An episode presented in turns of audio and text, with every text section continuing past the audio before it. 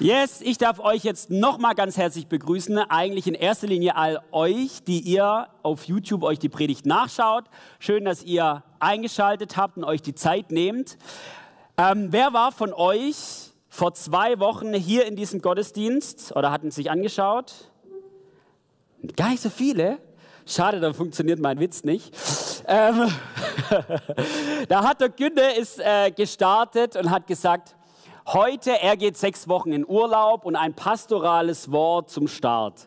Und da habe ich gedacht, ich gehe jetzt drei Wochen in Urlaub, ein pastorales Wort auch von mir. Nee, äh, heute geht es einfach um ein Thema, was mir wichtig ist und ich freue mich, ein Thema raussuchen zu dürfen. Meistens sind wir ja in irgendwelchen Predigtreihen drin und dann ist es vorgegeben in Anführungszeichen, worüber ich spreche. Und heute ein Thema, was ich mir selbst rausgesucht habe pastoral oder nicht, und es lautet, wonach schreit dein Herz oder wonach schreit mein Herz? Und da schauen wir uns heute eine recht bekannte Geschichte in der Bibel an, und es ist die äh, Frau am Jakobsbrunnen. Jakobus, nee, nicht Jakobus, Johannes 4, und wir schauen uns diese Geschichte bis Vers 19 an weil ich glaube, sonst wird es heute ein bisschen lang werden. Ich, ich setze mich morgens vor der Predigt ähm, immer noch hin und gehe die ganze Predigt durch. Und heute war es das erste Mal so, dass ich tatsächlich eine ganze Seite markiert habe und gelöscht habe, weil ich gedacht habe, oh, sonst wäre es ein bisschen eine Überlagerung heute. Ähm, und wir schauen uns diese Brille an mit der, ähm, mit der Brille von Sehnsucht und Bedürfnis. Also wir schauen uns diese gesamte Geschichte an, Vers für Vers, aber mit dieser Brille von Bedürfnissen. Und wir starten gleich hinein, nicht in diesen Vers, den habe ich gelöscht, wie gesagt, in diese, in diese Zeilen, Johannes 14, 1 bis 6a, da heißt es, als nun der Herr erkannte, dass die Pharisäer gehört hatten, dass Jesus mehr Jünger machte und taufte als Johannes. Obgleich Jesus selbst nicht taufte, sondern seine Jünger, verließ er Judäa und zog wieder nach Galiläa. Er musste aber durch Samaria ziehen. Er kommt nun in eine Stadt Samarias, genannt Sichar, nahe bei dem Feld des Jakob, seinem Sohn, das Jakob seinem Sohn Josef gab. Es war aber dort eine Quelle Jakobs. Jesus nun, ermüdet von der Reise, setzte sich ohne weiteres an die Quelle nieder. Was lesen wir hier? Der Bekanntheitsgrad von Jesus steigt. Also Menschen glauben ihm, Menschen folgen ihm, Menschen lassen sich taufen. Ist interessant, nicht von Jesus selbst, sondern nur von seinen Jüngern. Also Menschen folgen ihm nach und der Bekanntheitsgrad von Jesus steigt und steigt und steigt. Und die Pharisäer bekommen Wind davon. Möglicherweise auch deswegen, weil kurz vorher äh, die Geschichte mit der Tempelaustreibung kommt, also wo Jesus mit der Peitsche ähm, die, die ähm, äh, Menschen, die da handeln, aus dem Tempel rausschmeißt. Also Jesus ist bekannt. Ich glaube, zu der Zeit, da ist es am Anfang seines Wirkens, da gab es noch nicht den großen politischen Druck oder so, dass er um sein Leben bangen muss und aufgrund dessen fliehen musste. Aber wohl wollte Jesus an der Stelle noch nicht so ein großes Aufsehen um sich machen. Also zieht er von Judäa nach Galiläa. Es ist übrigens interessant, im Johannesevangelium lesen wir immer und immer wieder, dass Jesus von Galiläa, das ist im Norden, runter nach Judäa, da ist auch Jerusalem, zieht und wieder hoch und wieder runter und wieder hoch und wieder runter. In den anderen Evangelien lesen wir meistens von einem, dass Jesus in Galiläa gewirkt hat und dann nach Jerusalem zog, um gekreuzigt zu werden. Johannes ist da genauer, ist da spezifischer und berichtet von mehreren reisen. Und dann lesen wir in Vers 4, er musste aber durch Samaria ziehen. Ich habe uns hier mal eine Karte mitgebracht. Die Städtenamen sind nicht ganz so wichtig. Hier unten ist Judäa, da ist auch Jerusalem, da oben ist Galiläa, also auch der See Genezareth, Kapernaum, da finden ganz viele Geschichten statt. Und wir lesen hier, er musste aber durch Samaria ziehen. Samaria ist hier, hier ist diese genannte Stadt Sichar. Musste er tatsächlich da durchziehen? Nee, er hätte genauso gut durch das Jordantal hier laufen können. War eine ganz bekannte und beliebte Strecke. Also ist dieses Musste kein geografisches, oh die A8 Richtung Galiläa war zu, musste ich halt durch äh, Samaria fahren, sondern es war ein göttliches Muss. Wohl hatte Gott in Samaria etwas Wichtiges, etwas Großes vorbereitet, sodass Jesus durch Samaria ziehen musste.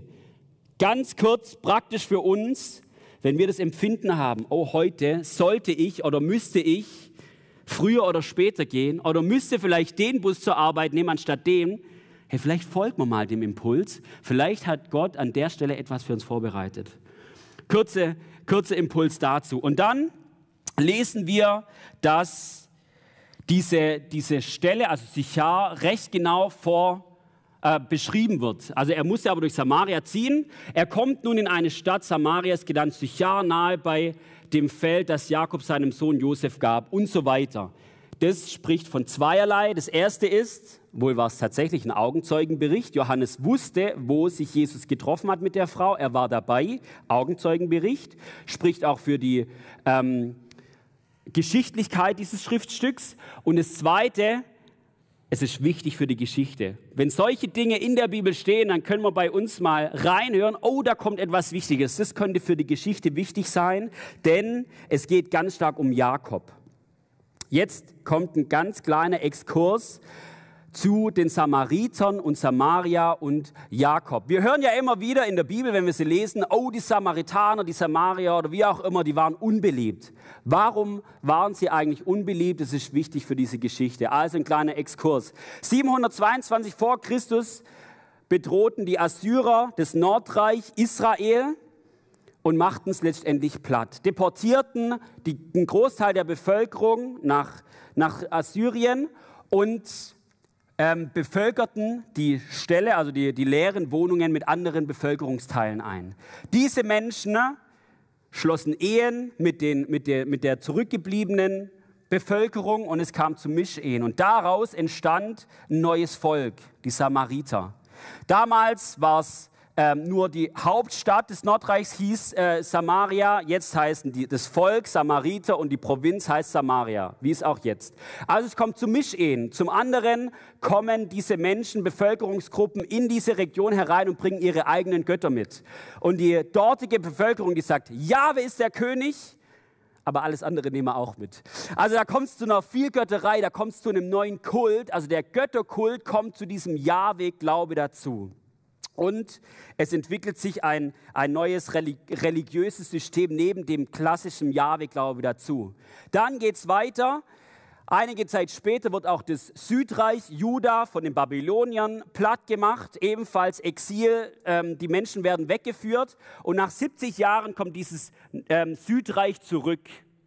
Und was machen sie?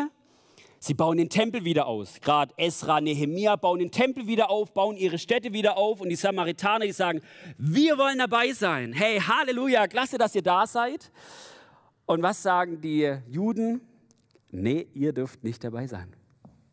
Ihr dürft nicht dabei sein. Warum?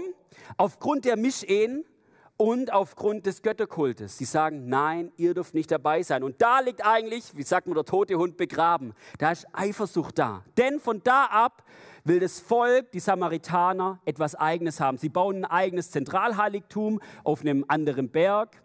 Sie ähm, behindern den Bau des Tempels, kann man auch nachlesen in Esra und Nehemia. Und sie beanspruchen die Urväter für sich selber. Also Abraham, Isaak, Jakob, Josef Hören wir nachher. Also da war, da war ein Konflikt. Sie sagen, nein, nicht mehr ihr Israel, die ihr gekommen seid, seid das Gottesvolk, sondern wir. Wir sind das Gottesvolk. Höhepunkt des Konflikts, ich meine, es ist auch ein bisschen schief, die Makkabäer machen 128 vor Christus das Heiligtum der Samaritaner kaputt, zerstören es. Höhepunkt des Konflikts. Und aufgrund dessen gab es diese Spannungen in dieser Region. Also wenn Jesus immer wieder mit Samaritanern auch zu tun hatte. Wir lesen einmal, dass Jesus von Jerusalem nach Galiläa ziehen wollte und er schickt seine Jünger raus und sagt, sucht mir eine Unterkunft. Und die Samaritaner sagen, du willst nach Jerusalem? Der gibt mir keine Unterkunft. Da war immer noch Konflikt, da war es immer noch konfliktbeladen und es ist wichtig, wenn wir in diese Geschichte jetzt weitergehen. Also wir gehen weiter Johannes 4, 6b bis 9, da heißt es, es war um die sechste Stunde, da kommt eine Frau aus Samaria, Wasser zu schöpfen. Jesus spricht zu ihr, gib mir zu trinken, denn seine Jünger waren weggegangen in die Stadt, um Speise zu kaufen. Die samaritanische Frau spricht zu ihm, wie bittest du, der du ein Jude bist, von mir zu trinken, die ich eine samaritanische Frau bin? Denn die Juden verkehren nicht mit den Samaritanern. Was nehmen wir wahr? Es kommt eine Frau, also Jesus ist erschöpft, ist platt, sitzt an diesem Brunnen und es kommt eine Frau zu diesem Brunnen und möchte Wasser schöpfen. Wir lesen hier um die sechste Stunde. Das ist mitten am Mittag, 11 bis 12 Uhr. In der damaligen Zeit war es so, dass die Frauen entweder früh morgens oder spät abends Wasser geholt haben, weil es brütend heiß war. Heiße Region. Diese Frau kommt mitten am Tag. Warum? Weil sie vermutlich oder nicht vermutlich, sondern weil sie den Menschen in dem Volk fliehen wollte. Sie wollten nicht mit anderen Menschen auf andere Menschen treffen. Warum? Weil sie einiges auf dem Kerbholz hatten. Es war eine nicht gern gesehene Person in dieser Region. Deswegen geht sie mitten am Tag in der Mittagshitze, geht sie Wasser holen. Und dann fragt Jesus, gib mir zu trinken. In der heutigen Zeit würde man sagen, ja, kein Problem, hole ich dir eben einen Schluck Wasser. In der damaligen Zeit war das ein absolutes No-Go. Jesus sprengt hier sowohl kulturelle als auch religiöse als auch gesellschaftliche Grenzen. Das ging überhaupt gar nicht. Erstens war er ein jüdischer Rabbi. Allein mit einer Frau zu sprechen war schon schwierig. Die Frau war zudem alleine. Alleine mit einer Frau zu sprechen. No-go. Wir lesen es. Samaritanerin, Konflikt zwischen Juden und Samaritanern. Mit ihr zu sprechen, ein No-Go, sagt sie auch selber. Und als ehrwürdiger Rabbi mit einer stadtbekannten Sünderin alleine angetroffen zu werden, ein No-Go. Das heißt, Jesus sprengt hier jegliche kulturelle, religiösen und gesellschaftlichen Hürden. Und das können wir auch für uns wahrnehmen, für uns mitnehmen. Wenn wir der Meinung sind, Gott möchte mir nicht begegnen, weil ich so viel auf dem Kerbholz habe und weil ich möglicherweise einer anderen Weltanschauung folge oder was auch immer, dann ist es eine Lüge. Gott, Jesus, sind die ganzen Hürden wurscht. Er liebt dich und er möchte dir begegnen. Er möchte dir begegnen, auch heute, auch wenn du selber meinst, es geht nicht. Also, Jesus sprengt oder überspringt jegliche Hürden. Und dann lesen wir weiter, was sagt die Frau? Die samaritanische Frau spricht zu ihm, wie bittest du, der du ein Jude bist, von mir zu trinken, die ich eine samaritanische Frau bin? Denn die Frau, denn die Juden verkehrten nicht mit den Samaritanern. Frage, wie stellen wir uns das Gespräch zwischen der Frau und Jesus vor? Als ein ehrwürdiges Aufeinandertreffen. Die Frau ist voller Demut. Oh, mein Jude, wie kann ich dir dienen? Oder stellen wir uns uns eher vor, und so stelle ich mir das vor, dass die Frau auf Krawall gebürstet war. Es war kein ehrwürdiges Herr, was kann ich dir noch Gutes tun, sondern es war auf Konflikt, auf Krawall gebürstet. Sie sagt, ähm, wie bittest du, der du ein Jude bist, von mir zu trinken, die ich eine samaritanische Frau bin? Da ist Konflikt da.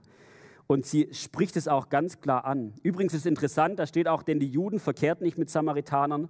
Johannes schrieb wohl auch an Nichtjuden und Menschen, die nicht in der Region äh, lebten, denn allen anderen dort war die, der Konflikt klar. Und Jesus lässt sich aber von der Aussage von der Frau nicht irritieren, denn er sagt, Johannes 4,10, Jesus antwortete und sprach zu ihr, wenn du die Gabe Gottes kenntest und wüsstest, wer es ist, der zu dir spricht, gib mir zu trinken, so hättest du ihn gebeten und er hätte dir lebendiges Wasser gegeben. Wenn wir das lesen mit vielleicht theologischem Hintergrund, dann denkt man, ah, da könnte das oder jedes meinen. Aber für die Frau oder für den ersten Leser ist es total kryptisch. Was will denn dieser Jesus da? Wir stehen hier vor einem Brunnen und er spricht hier von einem lebendigen Wasser. Ja? Jesus selbst löst nachher die Teile, äh, die, die Aussagen, die er da tätigt, teilweise auf, aber auch nicht alle. Aber die Frau reagiert genauso wie vermutlich wir reagiert hätten, wenn wir die Jesaja-Bücher und so nicht gelesen haben. Denn sie sagt, du sprichst zu mir, Herr, du hast kein Schöpfgefäß. Äh, na, die Frau spricht zu ihm, Herr, du hast kein Schöpfgefäß. Und der Brunnen ist tief. Woher hast du denn das lebendige Wasser? Du bist doch nicht größer als unser Vater Jakob, der uns den Brunnen gab und er selbst trank daraus und seine Söhne und sein Vieh. Also die Frau ist, pra ähm, ist pragmatisch und konfrontativ zugleich. Erst fragt sie mich nach was zu trinken und dann will sie mir was zu trinken geben. Du hast doch gar kein Schöpfgefäß. Also jetzt, wenn wir dieses Mal einfach runterbrechen für uns, wie willst denn du mir das Wasser geben? Und was ist dann die Aussage? Du bist doch nicht größer als unser Vater Jakob, der uns den Brunnen gab und er selbst trank daraus und seine Söhne und sein Vieh und direkt den Finger in den Konflikt zwischen Juden und Samaritanern. Was habe ich gesagt? Die Samaritaner beanspruchten die Urväter für sich selber Wir sind das Gottesvolk. Äh, Jakob gehört zu uns und Abraham gehört zu uns und Josef gehört zu uns. Was sagt die Frau? Du bist doch nicht größer als Jakob. Also Konfrontation auf Krawall gebürstet. Und Jesus sagt, hey, wenn du mir so quer kommst, kann ich mir einen Buckel runterrutschen, dann warte ich halt, bis meine Jünger zurückkommen und ich von ihnen was zu trinken bekomme. Natürlich nicht, schlechter Witz, macht gar nichts. Ähm, Johannes 4, 13 bis 14, da sagt Jesus, Jesus antwortete und sprach zu ihr, jeden, der von diesem Wasser trinkt, wird wieder dürsten. Wer aber von dem Wasser trinkt, wird das, ich trinken wird, das ich ihm gegeben, was ich ihm geben werde, den wird nicht dürsten in Ewigkeit, sondern das Wasser, das ich ihm geben werde, wird in ihm ein, eine Quelle Wassers werden, das ins ewige Leben quillt. Also Jesus greift erneut dieses Bild vom Wasser auf. Die äh, Aussage zuvor war eine ähnliche. Und er greift das Bild auf von dem immer wieder durstig werden. Immer wieder, Frau, musst du, du zu diesem Brunnen gehen. Und immer wieder neu musst du etwas trinken. Hey, das Wasser, das ich dir geben werde, das wird dich, wird deinen Durst absolut stillen. Es wird ein Durst absolut stillen und es wird ein Wasser sein, was ins ewige Leben quillt. Jesus spricht natürlich hier nicht von diesem natürlichen Wasser, also von diesem Wasserwasser, sondern er spricht von dieser Sehnsucht nach Sinn, dieser Stillung nach ähm, Sehnsüchten und Bedürfnissen, letztendlich auch der Sehnsucht nach Heil.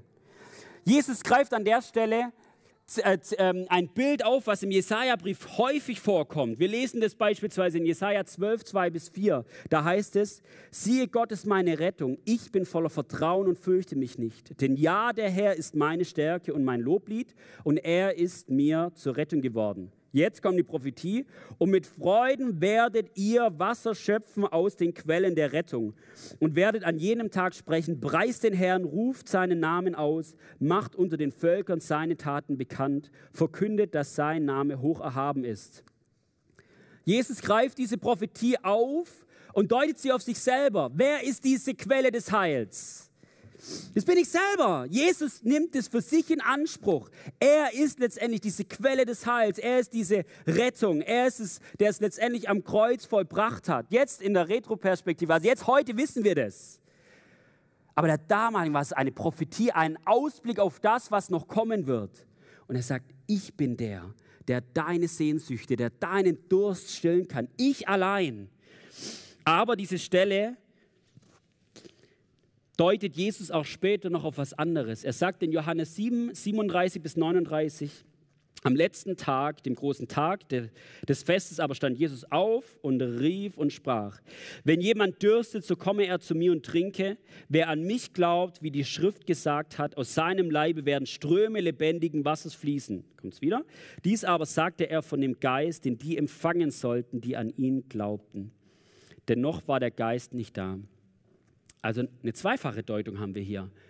Jesaja, Altes Testament, Bezug auf sich selber, aber Jesus deutet diese Quelle auch noch auf den Heiligen Geist, den alle, die an ihn glauben, bekommen. Und dieser Heilige Geist ist derjenige, der diese Durst stillt, der Bedürfnisse stillt, lenkt und leitet.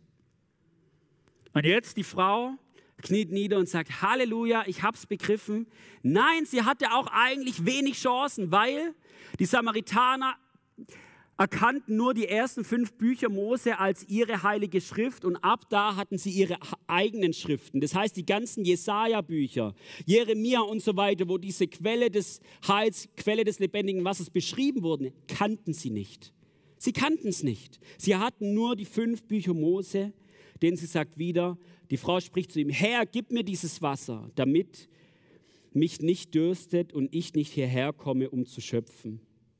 Also sie deutet es weiterhin ganz rein natürlich, was verständlich ist. Und jetzt kommt in der Geschichte ein ziemlich abrupter Themenwechsel, wo man denkt, okay, Jesus, Themenwechsel, bisschen irritierend, unpassend, für mich absolut nicht unpassend, sondern immer noch weiter im Thema. Immer noch weiter im Thema, denn wir lesen Johannes 4, 16 bis 19. Er, also Jesus, spricht zu ihr, geh hin, rufe deinen Mann und komm hierher. Die Frau antwortete und sprach zu ihm, ich habe keinen Mann. Jesus spricht zu ihr, Du hast recht gesagt, ich habe keinen Mann. Denn fünf Männer hast du gehabt und der, den du jetzt hast, ist nicht dein Mann. Hierhin hast du wahr geredet. Die Frau spricht zu ihm, Herr, ich sehe, dass du ein Prophet bist. Jesus konfrontiert die Frau an dieser Stelle mit ihrer Schuld. Wir haben es vorhin ge gehört, geächtete Frau, damals war es auch kulturell, gesellschaftlich verpönt, wenn eine Frau mehrere Männer hatten. Bei den Männern war es in Ordnung, bei den Frauen war es ein absolutes No-Go. Aber Jesus spricht hier diese, diese Schuld an und sagt, du Frau, du hattest mehrere Männer. Warum? Ich glaube nicht, um die Frau bloßzustellen.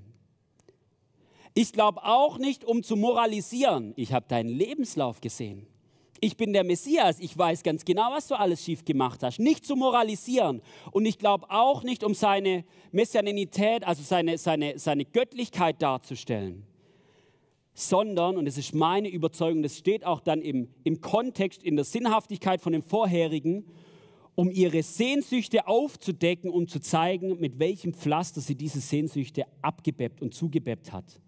Was war der Trostpflaster? Unterschiedliche Beziehungen, verschiedene Beziehungen. Bei dieser Frau waren Sehnsüchte, waren Bedürfnisse, war Durst, das Bild vom Wasser war da.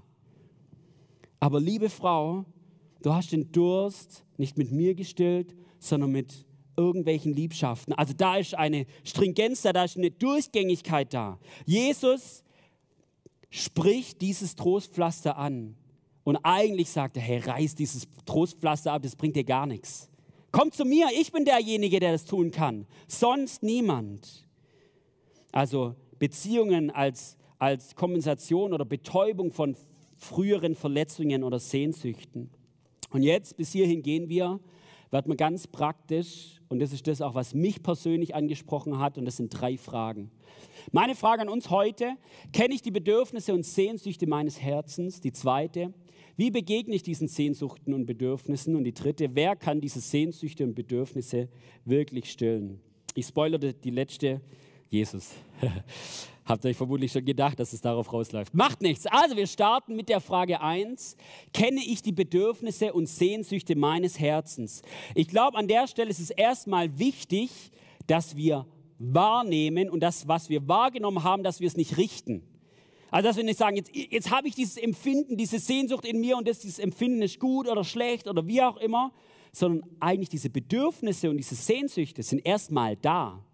Sie sind erstmal da. Und ich muss sie nicht irgendwie abschmettern und sagen, nee, die habe ich nicht oder wie auch immer, sondern ich darf sie wahrnehmen. Und ich glaube, da gibt es größere, ähm, lebensumfassende Themen und es gibt auch kleinere Themen. Größere Themen können gerade Identitätsfragen sein.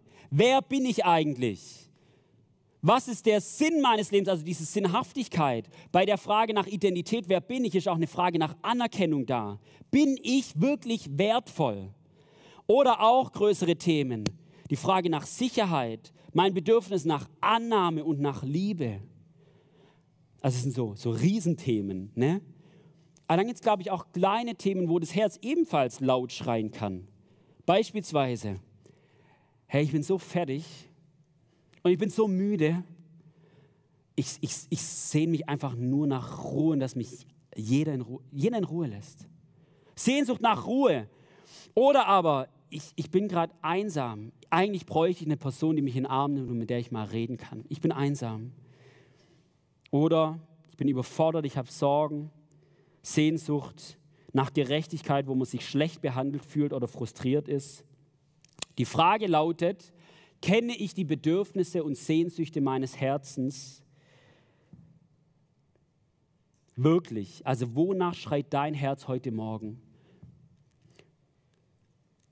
Und das, wenn ich jetzt auf euch zukommen würde und frage, hey, wie geht's dir? Dann würde man ja antworten, ja gut. Aber ich frage, hey, wie geht's dir? Dass man vielleicht einen Moment braucht und sagt, ähm, da muss ich mal kurz in mich reinhören. Ich weiß es gar nicht. Ich bin so ein Typ, ich weiß oftmals selber nicht, wie es mir geht. Ich bin ja so froh Natur und gelächeln durchs Leben und es ist positiv und es geht mir gut.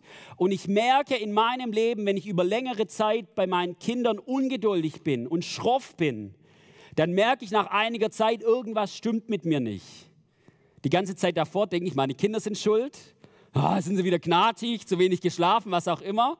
Kinder sind Kinder, die sind immer wieder knatig und machen immer wieder Bockmist und was nicht alles. Irgendwann komme ich dann zu der Weisheit zu sagen, ey, irgendwas stimmt mit mir nicht, irgendwas passt da nicht. Vielleicht bin ich gerade unter Druck, vielleicht kann ich gerade einfach nicht. Und wie ich mit meinen Kindern umgehe, ist eigentlich eine, ein Signal, hey, irgendwas ist gerade in deinem Herzen. Dein Herz schreit gerade, aber du merkst es nicht. Und das ist unsere Frage heute, wie geht's mir? Was ist gerade in mir drin? Das Zweite, wie begegne ich diesen Sehnsüchten und Bedürfnissen? Natürlich die Frage, ob wir sie dann kennen oder nicht kennen. Ich glaube, die erste Strategie, und die kenne ich ganz, ganz arg gut, ist, jeglichen Herzensschrei zur Seite zu schieben und zu ignorieren und tot zu schießen mit Netflix und mit YouTube und mit ähm, Arbeit oder mit was auch immer. Ich knall mich zu mit Impulsen von außen, dass ich auch ja nicht auf mich selbst zurückgeworden bin und mich damit auseinandersetzen muss, was eigentlich gerade in meinem Herzen da ist. Und ich glaube, es ist auch ein kulturelles Ding. Wir sind die ganze Zeit irgendwie beschossen von irgendwelchen Impulsen, gerade durchs Handy oder was auch immer. Also dieses Zuschießen, und ignorieren letztendlich. Ungute Strategie. Das zweite ist, wir bedienen die Sehnsüchte und die Bedürfnisse unseres Herzens, aber teilweise mit Trostpflastern, wie eben die Frau am Jakobsbrunnen. Trostpflaster. Ich meine, es ist jetzt Spekulation, Interpretation, was ich jetzt sage, es steht nicht so drin. Aber gerade Vaterwunden oder auch die, die Sehnsucht nach Anerkennung, nach Identität wird oft ähm, gerade durch Liebschaft mit anderen Personen ähm, wird dem begegnet. Also ich sehe mich nach Anerkennung, ich sehe mich, dass ich wertvoll bin, also suche ich mir Menschen in meinem Leben, die mir das zusprechen. Und wenn die Person es mir nicht mehr zu, zu geben kann, dann suche ich mir eine neue Person. Da geht es nicht um das Gegenüber, sondern es geht letztendlich um meine Bedürfnisse. Und ich glaube, das ist das, was Jesus an der Stelle anspricht. Dein Trostpflaster, ich reiße es runter, du hast ganz andere Sehnsüchte.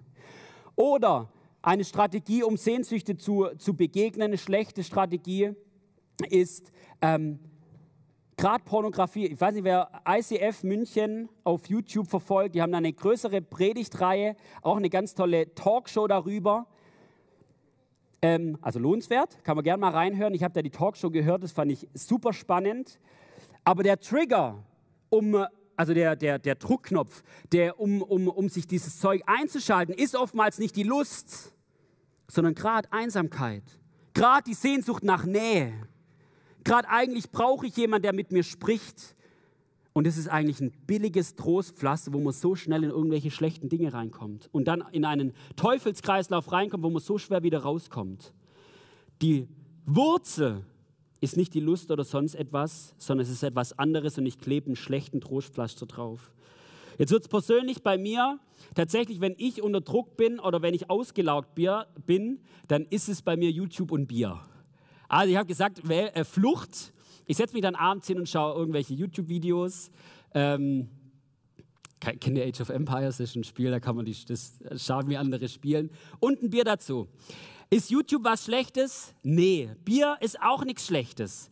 Aber wenn ich das als Strategie nutze, um jegliches in mir Hochkommen zu betäuben, dann ist es eine Flucht vor mir selbst. Ich darf immer wieder ein Bier trinken, gar kein Problem. Ich darf mir auch die Videos anschauen. Aber wenn es zu einer schlechten Gewohnheit wird, wie ich Druck und wie ich äh, ausgelaugt sein begegne, dann ist es was Schlechtes. Ja? Und ich merke gerade, wenn, wenn unsere Strategien ethisch nicht einwandfrei sind, gerade wie Pornografie oder wie schlechte Gewohnheiten, sich YouTube-Videos reinzuziehen und Bier zu trinken, ähm, merken wir, das ist nicht gut. Und wir kämpfen gegen die Gewohnheiten an oder wir kämpfen gegen die Strategien an und kämpfen und kämpfen und kämpfen und erringen Erfolge. Aber letztendlich kommt es immer wieder zurück, weil wir die Wurzel nicht angegriffen haben, weil, der, weil wir der Sehnsucht nicht begegnet sind. Also die Frage an dich, und ich glaube, da hat jeder so eine eigene Strategie, möglicherweise sind es auch bei euch gute Strategien, aber ich glaube, es gibt auch oftmals schlechte Strategien. Wie begegnest du den Sehnsüchten deines Herzens, wenn dein Herz schreit? Und manchmal merken wir es auch, schlechte Strategie, hinhören, ah, was ist eigentlich meine Sehnsucht im Moment?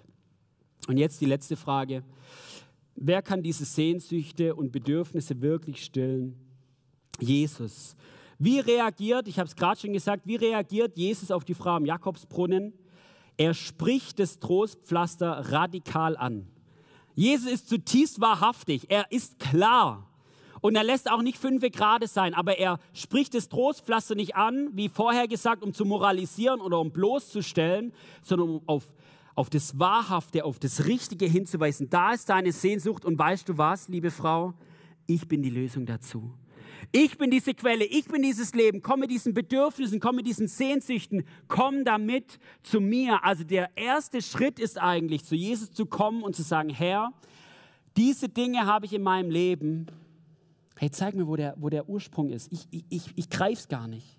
Ich greife es gar nicht. Und der zweite Schritt ist, mit Jesus dann diese Bedürfnisse anzugehen. Und manchmal ist es so, dass Jesus diese Bedürfnisse erfüllt. Und da hinein kommt gerade Identitätsfrage. Hey, was für einen genialen Gott haben wir, der uns zu Söhnen und Töchtern macht? Wenn wir das in unserem tiefen Herzen aufgenommen haben, dann ist die Identitätsfrage nicht mehr so dringend, weil wir Königskinder sind. Beispiel. Aber manchmal sind es auch Dinge, gerade wie Druck oder Stress, dann kommen wir aus dem Druck jetzt nicht einfach raus. Ich kann jetzt nicht meine Kinder an der äh, Türpforte abgeben, irgendwie. Aber dass Jesus mich an der Hand nimmt und sagt, Paul, ich begegne mit dir diesen Druck und ich begegne mit dir diesen Herausforderungen und ich gehe mit dir da durch. Lass mich dir helfen, nimm keine billigen Trostpflaster, sondern geh mit mir da durch. Konfrontiere diese Dinge mit mir. Ich darf das Lobpreisteam nach vorne bitten. Ich werde jetzt beten und danach haben wir eine Zeit des Abendmahls. Und ich finde, diese Abendsmahlzeit so klasse, weil sie so zu dieser Predigt heute passt. Wir werden davor, also ich bete, dann werden wir eine Zeit der Stille haben, wo jeder einfach mal für sich hören kann, wie geht es mir gerade? Wie geht es mir gerade? Herr, zeig mir, was da gerade drin ist. Und wenn es gut ist, dann Halleluja, Jesus, klasse. Und wenn es nicht so ist, dann dürfen wir diese Dinge mit Jesus angehen. Und das Zweite, neben des Brotes, ist ja dieses Bild, dass Jesus für unsere Schuld und den Scham am Kreuz ge gestorben ist. Und dass wir in diesem Abendmahl sagen können, hey, da habe ich, Jesus, da habe ich Trostpflaster genutzt, die schief sind. Herr, vergib mir und hilf mir. Und dann dieses Blut, die Gegenwart Jesu, der neue Bund für unser Leben, der mit uns durch die Herausforderungen unseres Lebens geht. Ich würde euch bitten, zum Gebet aufzustehen. Und ich bete mit uns. Herr Jesus, ich danke dir, dass du, ach, so ein unfassbares Herz hast. Ach, wo es mich so begeistert, dass der menschgewordene Gott jegliche Hürden überschreitet, durchbricht, um mit auf Menschen zuzugehen. Herr, und ich danke dir, dass es auch für jeden Einzelnen von uns gilt. Keiner von uns hier hätte so eine hohe Mauer um sich herum aufgebaut, dass Jesus ihn nicht mehr berühren könnte oder ihm nicht mehr begegnen würde. Und so bete ich Jesus, dass wenn hier Menschen da sind, die eigentlich sagen, ja, ich möchte mit dir in Begegnung treten, dass du sie an die Hand nimmst. Herr Jesus, und ich danke dir, dass du kein moralisierender Gott bist. Ja, du sprichst Sünde an und du verurteilst Sünde und auch all dafür bist du am Kreuz gestorben. Aber es ist nicht der Punkt, sondern dir geht es immer und immer wieder um unser Herz. Wie wir mit dir unterwegs sind, was für Dinge in unserem Leben, in unserem Herzen rumoren und wo wir schreien Herr, und so bete ich, dass es jetzt gleich eine heilige Zeit ist, wo du, Heiliger Geist, zu uns sprichst, wo du dich offenbarst, wo du Dinge aufdeckst, wo du Prozesse beginnst, wo du uns an die Hand nimmst. Ich danke dir, dass du lebendig bist und der sprechende Gott auch bist. Herr, und in all dem bete ich, dass wir dann diese Dinge mit deiner Kraft und mit deiner Hilfe annehmen, äh, angehen dass wir ja keine Flucht betreiben. Schaue ich mir noch zwei andere Predigten an, dann habe ich die auch jetzt vergessen. sondern dass wir Dinge, wo Sehnsüchte und Bedürfnisse in unserem Leben sind, dass wir sie angehen und dass wir sie mit dir angehen, du der Quelle des Lebens. Ach, dir sei Lob, Preis und Ehre. Amen.